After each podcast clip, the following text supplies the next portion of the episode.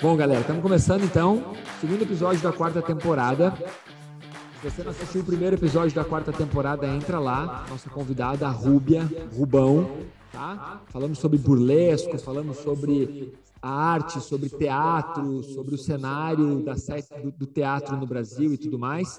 E hoje eu convido aqui o queridíssimo Vilmar para compor a banca, né? O nosso arquiteto das construções e desconstruções das outras temporadas. Vilmes, se apresenta para a galera. Salve, galera. Meu nome é Vilmar. É, vocês já, já me conhecem, quem segue a gente, quem não segue a gente não, não sabe quem eu sou, mas somos colegas de profissão, somos amigos de longa data, temos mais de 10 anos aí de amizade. E agora, nessa nova temporada, somos nós dois e alguns convidados ao longo da, da temporada. Então, continue acompanhando a gente, que os assuntos são interessantes. Legal. Então, nessa quarta temporada, eu e o Vilmar vamos tocar o barco aqui do podcast e teremos um convidado por mês. Já temos aí uma lista dos convidados, talvez um mês ou outro, dois convidados. Mas vamos nessa. O assunto hoje é evolução.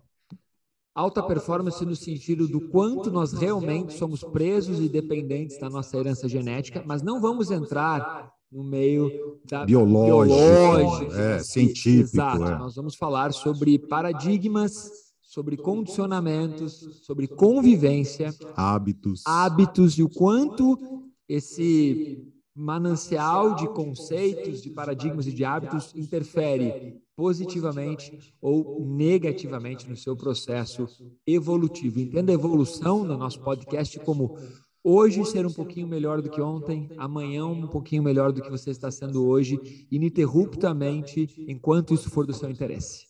É isso. Porque se você é não quiser evoluir, tá ótimo também. Tá, pode até parar de escutar o podcast. Mas é isso, né? Hereditariedade é uma coisa é, muito curiosa e muita, muitas coisas que nós acreditamos que sejam hereditários é, nem sempre são. E, e, aí vai, obviamente, cabe um cabe um estudo mais aprofundado sobre cada detalhe. Mas se nós pararmos para perceber que alguns itens são hábitos, é, ou é, hábitos familiares, coisas que você não concebe pensar diferente, justamente porque você passou a vida toda pensando daquela forma, ou agindo daquela forma, ou comendo daquela forma, ou se, se comportando daquela maneira. Então, sempre há espaço para uma evolução, como o Malakini disse. Então, é interessante pensar dessa forma. Eu estou finalizando, na verdade, estou na metade, na metade para o fim de um livro chamado O Jogo Interior, do tênis considerado um best-seller para todos os professores de tênis, mas também serve para quem ensina qualquer coisa. E uma das sacadas do autor é que o processo de ensinar ele está muito mais em conseguir fazer a pessoa se perceber e se enxergar do que ficar dando um milhão de instruções, de orientações. Ah, deixa a mão mais alta, faz um movimento de não levantar tanto a raquete, no caso do tênis, né? E esse, esse livro é um best-seller porque ele é considerado. Tem várias sacadas no processo de ensinar no que diz respeito a se auto-observar. Então, o que, que nós temos que entender nesse processo de evolução e de melhoria ininterrupta e constante? O primeiro passo é você se perceber, é autoconhecimento, que demora. Silenciar a mente para gerar autoconhecimento demora.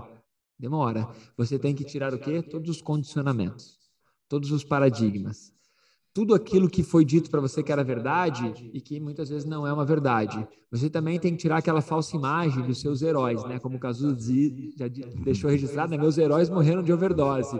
Deixa eles quietos. É, porque muitas vezes aquelas pessoas que nós consideramos heróis ou que servem como um, um, um guia para te motivar, você não vai conseguir trilhar o mesmo caminho que essa pessoa. Primeiro, você vai, claro, você vai olhar como uma referência e falar, cara, se todas as pessoas que eu admiro realizaram determinadas tarefas, leram determinados livros, trilharam um certo caminho, você também vai procurar direcionar para aquilo, isso vai ajudar muito. Porém, você precisa ter o seu desenvolvimento, o seu autoconhecimento. O que eu quero dizer com isso? Principal falha. A pessoa, ela não se conhece. Ela não sabe realmente o que, que realiza ela. Ah, eu estou jogando tênis, ou estou fazendo snowboard, ou estou surfando, ou estou estudando francês. Tá, mas para quê? O porquê, né? Que seria o propósito, né?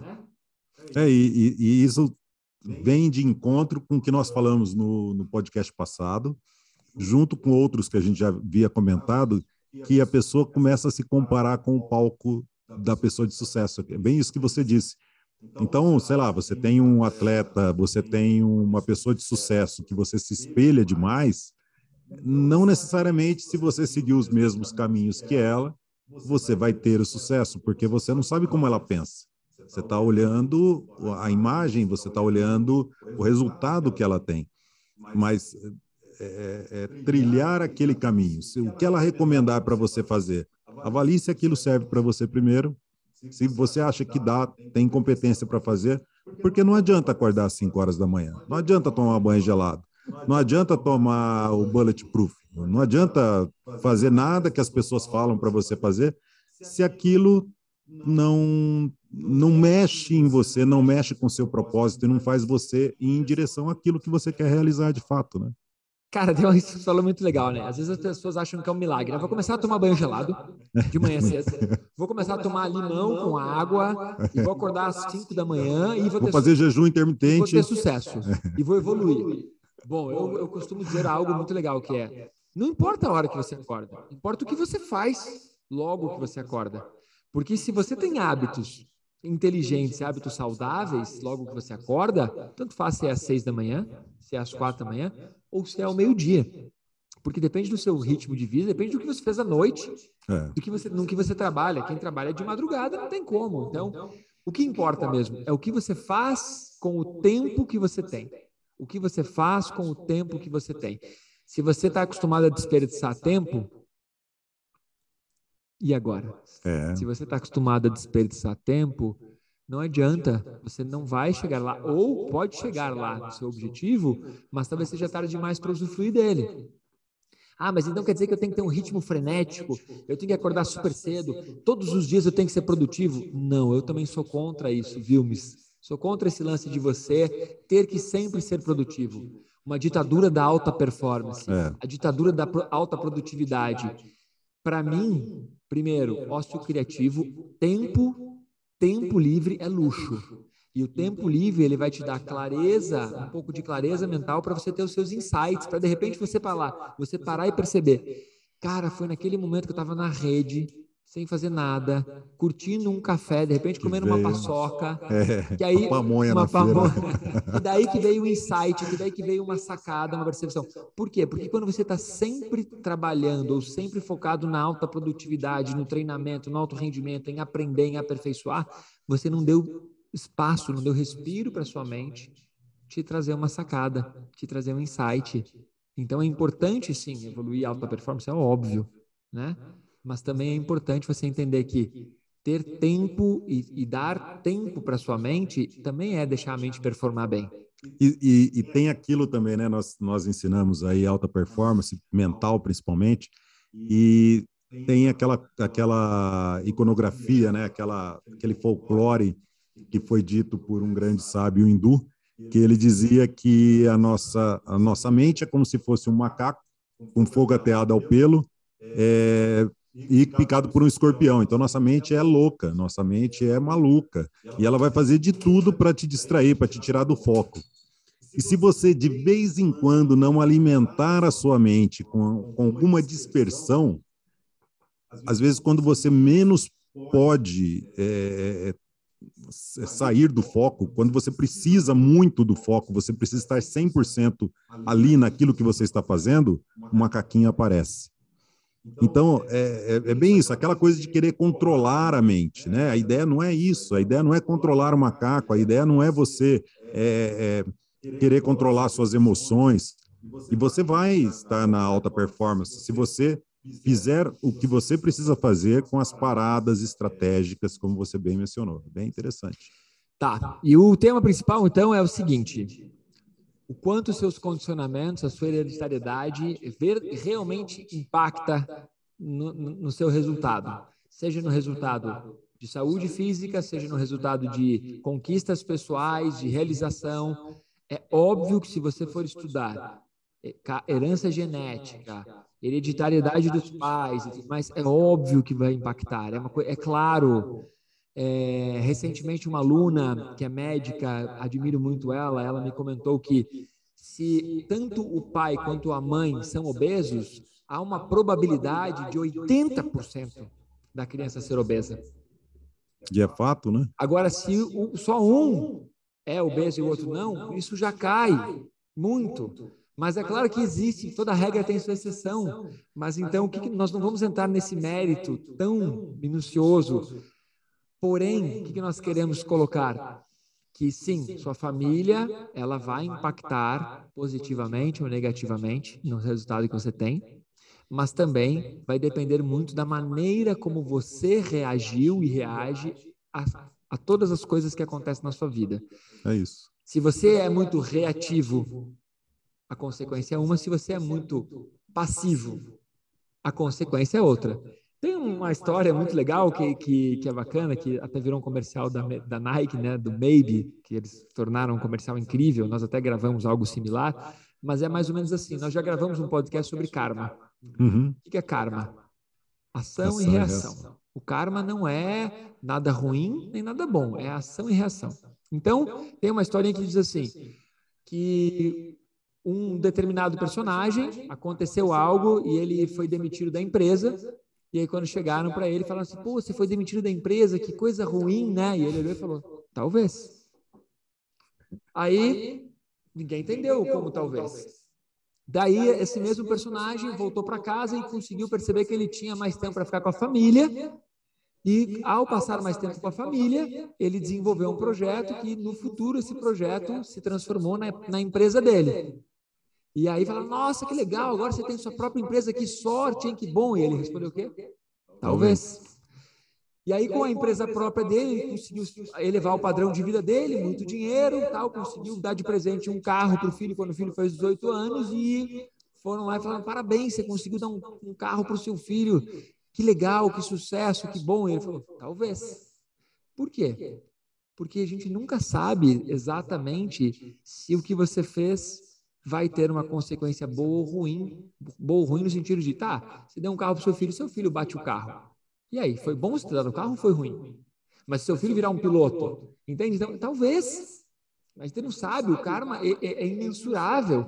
É claro que, normalmente, há uma probabilidade. Se você fizer sempre coisas num certo sentido positivo ou se aprimorando, talvez você alcance seu objetivo. E, e, e, é bem isso, é lá longe, é o objetivo. Então, se você não tem isso claro também, se você não sabe qual é o objetivo, alguma coisa vai acontecer lá no final. E esse final é quando não dá mais tempo, quando você já está lá no leito de morte, já acabou a, a, a, as possibilidades de você aprimorar as suas as coisas na sua vida, você aumentar o seu potencial, você atingir a sua máxima performance. Então, se você não tem um objetivo, essas coisas que o Malakini está tá mencionando vão acontecer lá na frente. Só que você não sabe o que, que como isso vai se desdobrar. Você não tem esse, esse controle, essa administração. E como você não tem, é importante também que você usufrua, por exemplo, o, o, exemplo que o Malakini trouxe do filho recebendo um carro de presente. Ele precisa usufruir daquele carro, ficar feliz com aquilo, estar feliz naquele momento presente, porque ele não sabe quanto tempo ele vai usufruir daquele carro. Lá na frente, de repente, o pai dele não vai ter mais condições, a família perde tudo e, de repente, a única coisa que ele tem é o carro. E para ele abrir um negócio para ele, ele vai precisar se desfazer do carro. Então, é, é, é, curioso como é que as coisas se desdobram na vida e você não pode ficar amarrado na, naquilo, naquela circunstância, em como aquilo está acontecendo naquele momento, não ficar preso também, ficar, ah, eu, como você falou, ah, eu quero a máxima performance, eu quero buscar ali o, o resultado máximo lá na frente. O que eu quero é usufruir agora, eu quero curtir agora. Né? E e vai depender muito de como você se desdobra. Enquanto, enquanto o Gilmar está falando, eu vim buscar aqui no, no aplicativo, aqui no, no Oráculo, no Google, que eu não lembrava o nome do inventor do jogo Monopoly. do ah. Banco Imobiliário. Acho que na primeira temporada eu contei a história, então eu não vou dele. contar a história inteira, mas eu vou. É um exemplo. Na crise de, de 29, onde centenas e milhares de pessoas ficaram sem emprego, principalmente na região norte, na América do Norte, teve um cara que foi despedido, ficou com a família e para distrair os filhos, ele, ele desenhou na toalha da, da mesa um tabuleiro para jogar com as crianças. Charles Darwin e Elizabeth Phillips, os dois criadores aí do Monopoly, que é um dos jogos mais vendidos no mundo em praticamente todos os idiomas. E por que eu estou contando essa história? Porque ele foi despedido. E aí, olha que péssimo, perdeu o emprego. Talvez. Ele inventou o Monopoly, vendeu a ideia para a principal fabricante de brinquedo da época, que não quis comprar de início. Aí ele teve que buscar capital com os amigos, tudo conseguiu produzir. Daí a empresa viu que o jogo deu certo, foi atrás dele, comprou. E ele ficou milionário. Foi o primeiro milionário com jogos de tabuleiro da história. Então, ah, foi ruim ele foi ser despedido? Foi ruim. Mas numa visão pequena, porque ele não ia inventar o jogo, entende? Então, talvez. Mas o que isso tem a ver com hereditariedade, com convivência? Às vezes, nós bloqueamos o nosso processo de, de aprendizado, de evolução, porque ficamos congelados num único acontecimento num único acontecimento. Eu estava esse final de semana, eu estava na, na Praia Brava de Itajaí, e vocês sabem que recentemente teve as Olimpíadas, o Campeonato Mundial de Surf para surf, ou seja, para pessoas portadoras de necessidades especiais. E o cara que ganhou a, a modalidade de quem é cego, isso mesmo, cara cego surfista. Caramba. Cego surfista. E tem categorias categoria que o cara consegue enxergar luz, a categoria que ele não vê luz nenhuma, e essa categoria que ele não vê luz nenhuma, o cara é brasileiro, é de Camboriú, ele, nas, ele enxergava, mas num acidente ou num acontecimento ele perdeu a visão, e ele foi o campeão mundial de surf. E hoje ele é uma celebridade, hoje a, a marca, a marca, tem uma marca de roupa que, que fez uma camiseta para arrecadar dinheiro para esse cara poder participar dos campeonatos e tudo, e ou seja, Claro, ninguém fica feliz de perder a visão, mas percebe que a maneira como cada um reage é fundamental. É o que vai construir realmente o resultado. Então, é claro que tu não deseja nenhum mal para as pessoas, mas lembrando Napoleão Hill, o mal ele traz, ou seja, aquilo que a gente considera como um fracasso, ele traz uma semente com o mesmo potencial para um bom resultado. Só que depende de, de como você vai receber aquela semente, plantado, barra, regar, né? Se eu não me engano, o professor De, De Rose tem uma frase que diz o seguinte: o mal é a semente do bem. É isso aí. E tem uma outra frase muito legal que fala que o, é, não existe fracassado. Eu não sei se isso é do Flávio Augusto. É, não existe fracassado, existe aquele que desiste. Porque o, quantas pessoas de, de, de, muito sucesso hoje em dia não fracassaram na, na, na vida, né? É, as pessoas fracassam constantemente, perdem os negócios, quebram. Esse mesmo exemplo que você falou do tabuleiro, do, do Monopoly, é, essa, essa pessoa, ela, ela, ela perdeu tudo, ela não tinha é, ela tinha que, que, manter as crianças ali se divertindo, porque ela não tinha dinheiro para levar para parques, para levar para tomar um sorvete, talvez e no fracasso a pessoa na, renasce, né? E vai depender muito realmente de como você interpreta as, as coisas que acontecem na vida. Vilmar, mas tem, você é pai, eu também sou pai. E tem algo que a minha mãe dizia. Eu fui, eu fui criado e educado muito mais pela minha mãe do que pelo meu pai. E minha mãe, minha mãe e minha avó. E a minha mãe, chavão, na verdade, né? Várias mães eh, já, e pais também. Diga-me com quem andas e te direi quem és. Uhum. E eu achava isso muito chato, que eu gostava de uns amigos que minha mãe falava: esse amigo não presta, vai te levar para o mau caminho. Aquela amiga não presta, vai te levar para o mau caminho. Você vai se perder. E hoje eu, como pai, eu percebo que sim, é muita verdade. Só que nós temos que conseguir, primeiro, como pais, despir o olhar dos preconceitos e dos condicionamentos tradicionais, porque não é porque tem tatuagem, piercing, ou porque usa uma roupa mais larga, porque é skatista, que realmente vai estragar a vida do seu filho. É. Claro que não. Mas tem que lembrar que sim, todas as pessoas com quem você convive, elas influenciam diretamente nos seus resultados. Então, assim, se você olhar como está a sua vida hoje, se a sua vida está ótima, pode, pode ter certeza que tem a ver com as pessoas que você está convivendo. Mas o contrário, desculpe meu francês, se a sua vida está uma merda, também tem a ver com as pessoas que você está convivendo. É. Essa é a realidade. Então, ah, não, você está exagerando. Como assim está exagerando? Por que, que quando uma pessoa ela, ela é presa, vamos dizer que ela foi presa por algo que não é tão grave, ou que não é tão sério, ou que não deveria ter sido presa, ou qualquer coisa assim, ela sai melhor ou pior de lá? Sai bem melhor como bandido, como, ladrão, como ladrão. Por quê? Porque conviveu com quem? Com pessoas que. É. Aí pega uma pessoa que não tem condição nenhuma e tal, e põe ela numa baita universidade, ou põe ela para participar de clube de livro, põe ela para participar de um programa de robótica, põe ela para participar com pessoas que são mais agilizadas e mais inteligentes. O que acontece com essa pessoa? Ela vai crescer na vida. Então, assim, se a sua vida está ótima, agradece as pessoas com quem está convivendo. Agradece, porque elas, elas influenciaram nas decisões, nos pontos de vista, nas reflexões, nas portas que elas abriram. E se a sua vida está uma, uma baita de uma, de uma N, meu, agradece essas pessoas e pula mas some fora. Dela, é, agradece. Isso agradece e pula fora, é simples. É. Ah, mas eu gosto tanto. Eu também gosto. Então faz assim, não para de conviver, mas convive menos. Não, mas eu gosto muito. Então não reclama que sua vida está ruim. É, exato. Porque você não vai ter energia suficiente para melhorar a sua vida e mais a de todas aquelas pessoas. E quando você estiver melhorando sua saúde, suas finanças, no esporte, essas pessoas tendem a querer te puxar para baixo, porque é difícil entender isso e muita gente não entende. Quando eu falo isso, geram até alguns comentários ali nas postagens, no canal do YouTube ou no Insta, que é assim: ah, claro que as pessoas torcem pelo seu sucesso. Opa, será mesmo? Se você anda com pessoas ótimas, sim, mas a maioria das pessoas no mundo não é ótima. Se você acha que isso é verdade, faça um teste. Chega para os seus, seus amigos, que, os amigos que você tem hoje, e fala que você ficou rico. Veja quantos deles vão torcer o nariz e quantos deles vão te aplaudir.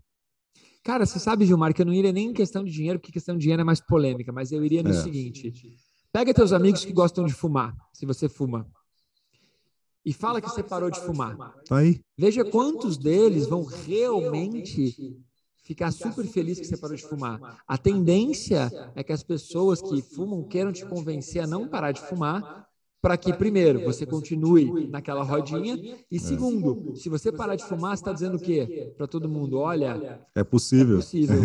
se, você, se você emagrecer, você também está dizendo que é possível. Se você ganhar dinheiro, você também está dizendo que é possível. Se você aprendeu francês, inglês, italiano, e se você aprendeu sânscrito, você também está dizendo o quê? É possível.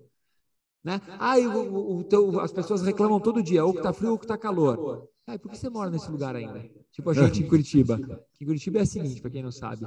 Você passa pelas quatro estações do ano num dia. Às vezes seis estações, depende do dia. Então, assim, você tem. Ou você para de reclamar, ou você muda de cidade. Você gosta de calor? Vai morar no calor. Você gosta de frio? Ah, mas é que eu trabalho aqui, minha família é daqui, então para de reclamar.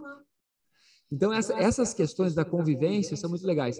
É, pô, Napoleão Hill, vou citar de novo esse cara, que é autor de vários livros, que são best-sellers, autor da década de 30, ele foi conselheiro de dois presidentes dos Estados Unidos, ou seja, de duas gestões da Casa Branca.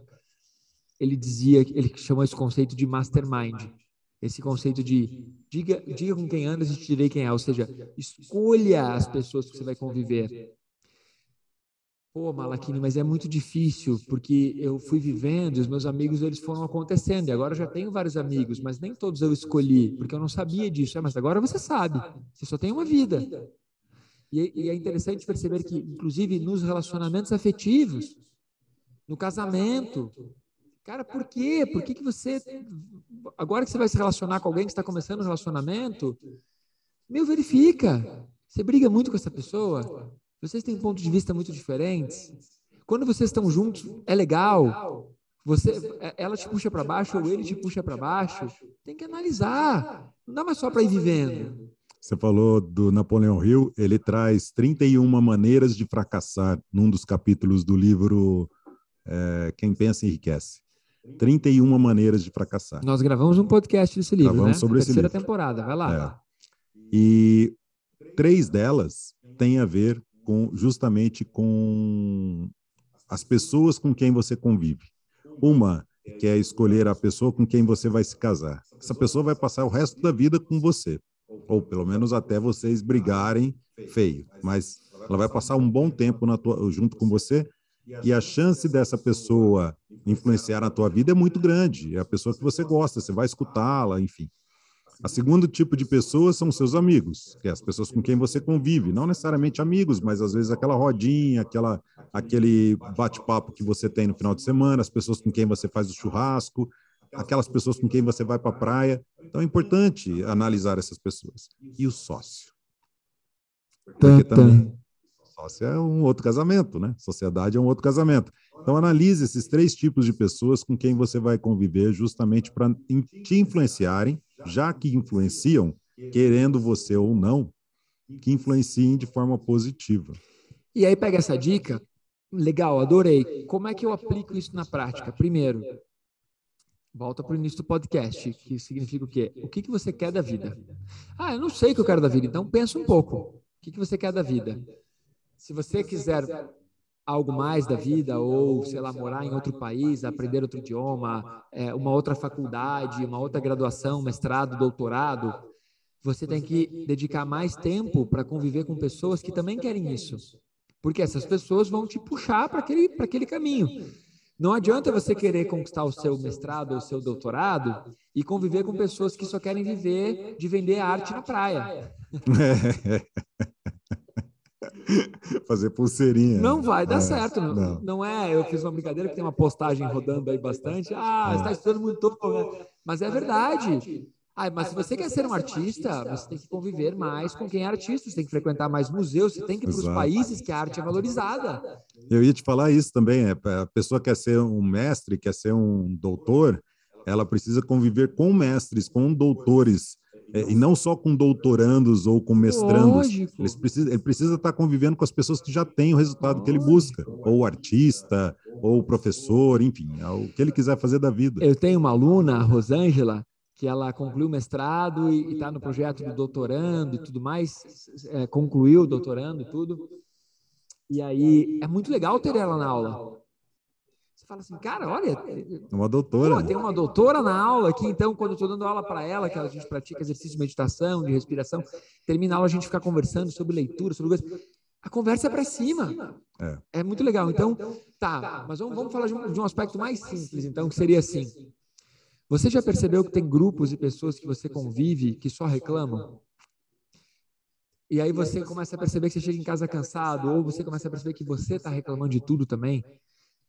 Como é que muda isso? Conviva com pessoas que reclamam menos, que estão mais afim de uma vida feliz, de uma vida para frente. Não é que você não vai reclamar de nada, não é que você vai aceitar tudo, mas perceba como muda. Conviver com pessoas que estão mais, mais, mais afim de viver, mais afim de enxergar o lado bom das coisas. Tá, tem um monte de problema no mundo. Tem, tem um monte de problema no mundo. Mas o mundo está muito melhor. Tem uma frase que eu gosto muito, é se você quer um mundo melhor, seja você a transformação que você quer ver no mundo. Mahatma Gandhi, né? É fantástico isso, exato. Então, se, se a pessoa só reclama e ela não faz nada, cara, é um enche-mundo, ela tá ali inerte, né? Não traz efeito. Então, conviver com as pessoas certas. O que são as pessoas certas? Você que vai decidir, criatura. Você quer ser um, um, um jogador de ping-pong talentosíssimo, talentosíssima, você tem que conviver com pessoas que gostam desse esporte, que ensinam esse esporte. Você tem que se associar aos clubes de ping-pong, tem que ir para os países que isso isso está mais em alta. Não, você quer ser lutador, você quer ser uma referência em sumô. Meu, tem que ir para o Japão. É. Tem que estar disposto a entrar na máfia do sumô do Japão.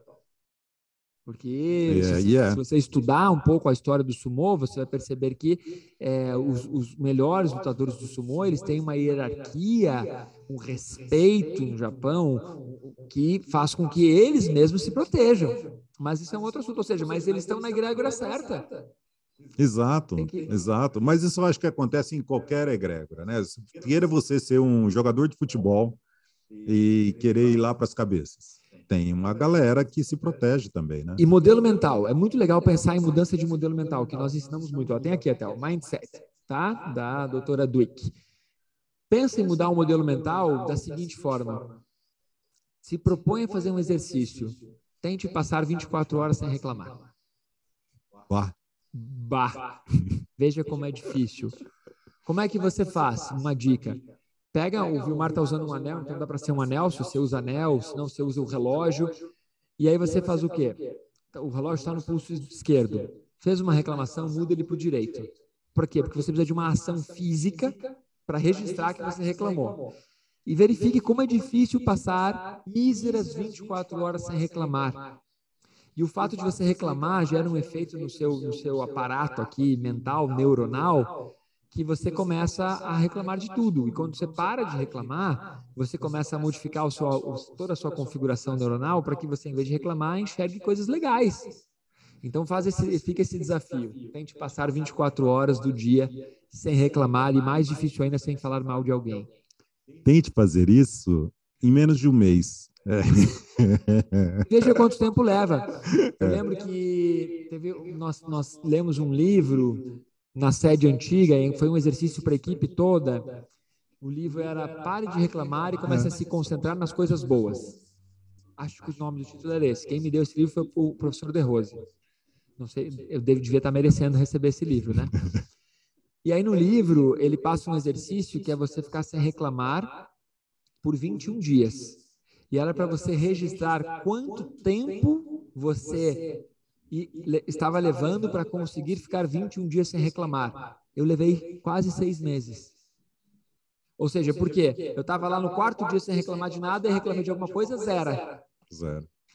É um super exercício, super, super, super, é incrível, muda completamente o modelo mental. O que eu estou propondo aqui não, é, não são nem 21 dias, é um dia. Veja quanto tempo você leva para ficar um dia sem reclamar, 24 horas sem reclamar, sendo que cada vez que você reclamar, zero ponteiro. Tá? Dicas aí. Mas sobre o assunto principal do nosso podcast, tem mais coisas para dar de dica e para falar a respeito um monte, de, de é. evolução. Então, dicas que nós falamos já. Convivência, Claro, hereditariedade biológica influencia, hereditariedade psíquica também e hereditariedade social. O lugar que você vive, o lugar que você mora, as condições sociais também vão influenciar. Mas cabe a você, se você está na pegada e está na proposta de evoluir, cabe a você tomar a decisão de fazer algumas mudanças no que o Vilmar comentou no início do podcast, são os seus hábitos. Então vamos falar um pouquinho de hábitos, hábitos poderosos, hábitos capazes de mudar completamente a qualidade de vida, a sua arrecadação, a sua, o seu desempenho sexual, a sua felicidade, clareza mental. Vamos lá, Vilmar. E até resultados, né? E você deu um flerte muito interessante. Isso cabe à sua decisão. É, é, são as decisões mesmo que você toma. O, é, que prioridade você vai dar para você ou para aquele obje objetivo que você quer da vida? Qual a prioridade que você quer? Né? Uma vez eu fazendo um curso com o Malachini, e aí eu comentei, eu não sei se eu tenho tempo para fazer essa tal coisa. Aí ele falou assim, não é questão de tempo, é questão de prioridade. Porque se você quiser fazer, sei lá, academia, se você quiser fazer, quiser emagrecer, se você quiser ganhar massa magra, saindo da saúde, você quer é, ler, sei lá, um livro por mês, você quer é, fazer uma faculdade, você, você decide fazer. Você vai ter que abrir mão de outras coisas, porque decisão envolve abrir mão de outras coisas. E, e mesmo que você não esteja fazendo nada, você está fazendo alguma coisa ali, você está fazendo nada. Então, quando você está fazendo nada, você vai ter que. É, é questão de hábito, de você se esforçar para criar um, aquele condicionamento, por exemplo, de estudar para você passar no vestibular, para você conquistar o concurso que você queira na vida, é, é, é, você se impulsionar mesmo, né? A mudança de hábito é, é difícil, mas é questão de decisão. Cara, tem uma coisa muito legal. Eu, eu acho que até mesmo nós já falamos um pouco sobre isso, sobre não dá para você ficar esperando ter força de vontade. Nós já falamos isso no podcast, né? Sobre motivação, força de vontade. É importante, mas não dá para você ficar esperando. Por quê? O ser humano, por natureza, é preguiçoso. É. O ser humano, por natureza, ele, ele, ele tem uma, uma, um projeto, uma arquitetura para economizar energia e não para gastar energia. Então, todo o nosso cérebro, ele, ele, ele foi programado e foi se desenvolvendo ao longo dos séculos e milênios para economizar energia. Por isso nós somos preguiçosos. Então, qual é você falar que vai ter que ter força de vontade? Não, não porque a vontade primária do corpo é ficar na inércia, porque ele quer economizar energia. Então é uma, uma falácia isso de que você tem que ter força de vontade. O que, que você, porque a força de vontade é de ficar fazendo cada vez menos coisa. Tem uma ou outra pessoa que a gente conhece que o tempo todo quer fazer alguma coisa. A maior parte dos seres humanos estão naquele projeto inicial que é economizar energia. Então o que, que nós precisamos entender? Que são os pequenos hábitos, as pequenas rotinas. Aí é a palavra. É. Pequenas rotinas, pequenos hábitos é que realmente vão construir o resultado. Então, você não tem que ter força de vontade para virar doutor em medicina. Você precisa ter rotina de ir para a aula todos os dias, ou a carga mínima necessária, rotina para estudar e para passar na prova. Não é força de vontade para ir para a aula, é rotina, porque vão ter a maior parte dos dias que não vai ter vontade disso.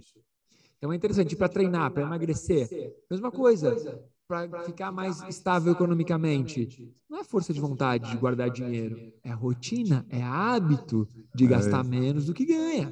E um tempo considerado. Você tem que fazer o seu planejamento. É, é, ele precisa ser honesto, ele precisa ser coerente com as condições que você tem. Eu, por exemplo, quando eu, quando eu tive o meu projeto de perda de peso, eu não tinha uma pretensão de perder 30 quilos, eu não tinha uma pretensão de de que aquilo acontecesse em três anos, que foi o que aconteceu. Eu levei três anos para perder 30 quilos. Mas no segundo mês, eu não desisti. Eu falei, não, chegou no segundo mês, como eu não cheguei nos 30 quilos, é, ou não, não alcancei a saúde que eu queria, ou eu não consegui correr, não conseguia correr 500 metros, né? Então, no segundo mês. Então, eu vou insistir mais. Eu vou, eu, porque eu não sei como eu reajo né, um, um, sei lá, um treinador, ele vai falar para você, olha, se você correr por tanto tempo, fizer isso, isso, isso, você vai conquistar esse seu, essa sua saúde. Agora, no, no meu caso, eu não tinha um treinador especializado que falou assim, olha, se você fizer isso sempre, você vai alcançar isso em tanto tempo. Porque eu não, não conheci na época nenhum treinador que teve uma pessoa que estava na mesma condição que eu. Então, eles não poderiam prometer absolutamente nada. Imagina, vai, não, você vai ficar saudável. Não. Né? E eu fui conquistando isso, eu fui insistindo. E, e como nós fizemos no podcast com o Marlos, do Dr. Marlos, é, essa, essa minha quase neurose de manter as medições, de me manter atento ao que eu como, é, quanto peso eu conquistei naquele dia, se eu reduzi ou se eu aumentei, e fazer esse monitoramento ajuda nessa minha mudança de hábito. E, e outra, eu passei a vida toda é, com hábitos nada condizentes com o que eu buscava. E hoje, como eu são 10 anos, né, é, com essa mudança de hábito, então, hoje, se eu piscar os olhos, eu volto rapidinho para aqueles hábitos que eu levei 40 anos construindo. Quando isso daí se inverter lá para os meus 90 anos, aí eu posso me dar o luxo de dar uma relaxada, porque talvez os hábitos antigos não voltem. É, dentro da, da neurociência, os caras já comprovaram, mas claro que a ciência está em constante. A ciência mais corrige as descobertas do que confirma os acertos. né? Mas assim, dentro da neurociência, eles hoje todos os estudos de hábitos dizem que o hábito ele continua lá, só esperando uma oportunidade. Porque o seu cérebro levou tanto tempo para aprender aquele hábito, ele não descarta, fica lá. Aí um vacilo seu, ele volta. Volta. Ele volta. Muito legal. Essa, essa, história, essa parte e essa história do Vilmar é fantástica. E não é só hábito, né? Como você mesmo já mencionou, tem as, a, a estrutura do meu corpo já foi condicionada para aquilo.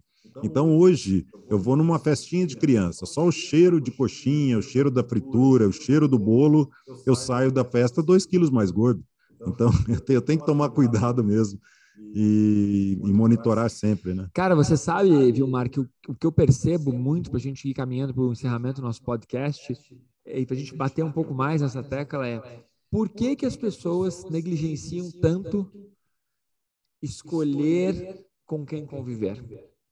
Por que, que as pessoas negligenciam tanto escolher os lugares que elas frequentam? Por quê? Por que, que a gente não. Por que isso não é uma matéria na escola? do quanto a convivência ela direciona, ela modifica o seu karma. Como, nós, como eu falei no início do podcast, nada é certo. Então, ah, estou convivendo com um cara que é PHD, não sei o quê. Boa escolha, talvez. Porém, há uma probabilidade, né? Nós temos que entender claro. isso. Então, assim, nós não precisamos aumentar, potencializar um karma que tem uma, uma probabilidade maior de ser ruim, ruim do que trabalhar para o lado bom, né? Mas por quê? Por que, que as pessoas não conseguem? É, é claro, eu entendo, porque não é só descartar, né? Não vou descartar é. esse meu amigo. Eu não vou descartar essa, esse meu namorado. Eu não vou descartar essa minha profissão. Nós não somos frios, né? Tem amor envolvido, tem aquela, aquele apego também envolvido, mas tem um estudo, o um estudo da psicologia que diz que o lóbulo frontal, que leva uma eternidade para crescer, para se desenvolver, eles começam a se desenvolver lá na, na adolescência, na, na, no final da infância para a adolescência, e ele vai deixar, ele vai parar de se desenvolver quando você está maduro. O cérebro só fica maduro quando você está lá com seus 35, 40 anos. Olha. O meu já é, é. maduro. Duvido. o meu Eu me já sinto um adolescente. Já. Mas mais do, porque o, o, lóbulo frontal é, a, é, é o seu filtro, né? Mas o seu lóbulo é, do o lado esquerdo do seu cérebro, ele é ligado ao prazer. E quando você desenvolve o prazer na adolescência, é isso que vai ficar arraigado. Se você teve prazer com aqueles amigos, que na época eles não eram fracassados, eles eram colegas, eram amigos, eram pessoas divertidas, e você gostava de estar com aquelas pessoas. Eram as mesmas pessoas que, que te davam um, positivo ali a hora que você fazia o bullying com, com o coleguinha que eles também não gostavam, ou quando eles te aplaudiam quando você marcava o gol na, na escola, e aquelas pessoas que te colocavam para cima naquela época. Esses são os seus amigos daquela, daquele tempo Agora, hoje, se você olhar friamente, talvez aqueles amigos não sirvam mais. Não diria friamente. Eu, eu, diria assim, se você colocar um olhar atento, atento, e se você colo colocar assim uma nota, dar uma nota para os seus amigos de convivência com relação a pensar assim, é, se eu continuar convivendo com essas pessoas, eu vou alcançar aquilo que eu quero para mim mais rápido, mais devagar ou não vou alcançar, você começa a perceber que alguns amigos, eles realmente são uma âncora. Não deveriam nem ser chamados de amigos. E não é só amigo, colega de profissão. Tem uma coisa interessante sobre quem trabalha em ambiente corporativo e tudo. Você não tem que gostar das pessoas com quem você trabalha. Se você gostar, ótimo. Mas você não tem que gostar. Você tem que respeitar as pessoas que você trabalha. Você tem que respeitar, entregar o que você se comprometeu. Mas assim, nós confundimos isso. Nós achamos que temos que gostar de todo mundo, conviver com todo mundo. Não, se você sabe o, o que você quer, para onde você está indo, o porquê que você está lá, você respeita e você segue, porque você só tem uma vida, gente. Só tem uma vida. E no mundo corporativo você tem que trazer resultado. Ah, é, é, é, você deveria trazer resultado para a tua vida. É bem isso que o Malaquino está falando. Mas é, você tem que trazer resultado para a tua vida, mas eventualmente quando você trabalha numa corporação, numa empresa, você tem que trazer resultado, porque senão você é mandado embora. Você é obrigado a levar resultado para o patrão, para a empresa, enfim. Claro que se você leva resultado, você ganha mais longevidade ali na empresa, né? Você vai ganhar mais meses de salário, você vai continuar ganhando seu dinheirinho mas precisamos prestar atenção mesmo. Que resultado você quer para a sua vida, né? É, e, e o resultado, voltar a frisar isso, ele não tem que estar atrelado a essa ditadura da alta performance, essa ditadura do sucesso, essa ditadura de que você tem que ser super, ultra bem em todas as áreas. Não, é o resultado que você realmente quer, porque numa dessa o que você realmente quer é uma vida super simples, é um minimalismo super simples mas aí você sabe que é isso, então você vai em busca e conviver com as pessoas, ir nos lugares em que aquilo seja a realidade, não fique indo em qualquer lugar. E precisa saber como chegar lá, né? A mesma coisa é com o alimento. Se você sabe qual é o resultado que você quer para o seu corpo, você tem que escolher o que come. Se você sabe o que você quer para o seu futuro, você tem que escolher com quem anda aonde vai, o que você estuda e o que você lê. Só não vai levar a marmitinha no domingo, onde tem a macarronada e a colherinha na Coca-Cola, né? mas confraternize com as pessoas, mas avalie ali, se realmente aquilo é um alimento para você, para aquilo que você quer na sua vida. Irado. Como nós temos que encerrar aqui o horário, Vilmes, querido, sacada do nosso podcast. O que para você gerou de insight enquanto trocávamos essa ideia? Qual foi assim o um insight que brotou aí? Você precisa ter uma uma clareza mental para daquilo que você quer na vida. Se você não sabe o que você quer, não é que você também entra naquela, coisa da ditadura, do propósito, tal. Não é isso. É saber o, qual é o seu objetivo para agora. O que você quer hoje de resultado para sua vida. Se para você está tudo bem, continue fazendo o que você faz. Se você quer alguma mudança, busque essa, essa mudança a partindo de você e para de reclamar. Essa é a ideia. 24 horas sem reclamar. No livro 21 lições para o século 21 do Harari, final do livro ele coloca uma frase que me lembrou que você falou. É, em tempos caóticos, clareza mental é poder. É poder. Meditação, clareza mental. Tem que ter um tempo para limpar a mente. Cara, para mim, para mim, Malaquine, a sacada do nosso bate-papo é algo que me fez ter uma escola, me fez ensinar o The Rose Method, me fez é, trabalhar para revolucionar corpos, corações e mentes, ajudar as pessoas a alcançar os objetivos. Então, é uma sacada que já está comigo, mas que me veio à luz novamente aqui, que é a seguinte: quando foi a última vez, quando foi o momento que você realmente sabia o que queria? Faz quanto tempo que você não sabe o que quer, que você só está vivendo, que você só está empurrando um dia após o outro. Tenta lembrar quando foi a última vez que realmente você quis algo, de novo, aí desculpe meu francês, mas que você quis algo para um, que você realmente quis isso. Pensa aí. Porque se, se nesse momento você está um pouco perdido e não sabe o que, tudo bem, mas começa a tentar perceber. Porque se você realmente souber o que quer, você é imparável. Você é imparável. Muito legal, muito legal. Galerinha, se inscreva aqui no nosso canal do YouTube. Inscreva-se, marca o sininho para que todo vídeo apareça para você. Nós estamos fazendo duas postagens semanais. Fora isso, estamos ensinando técnicas respiratórias, técnicas de meditação também aqui no canal do YouTube.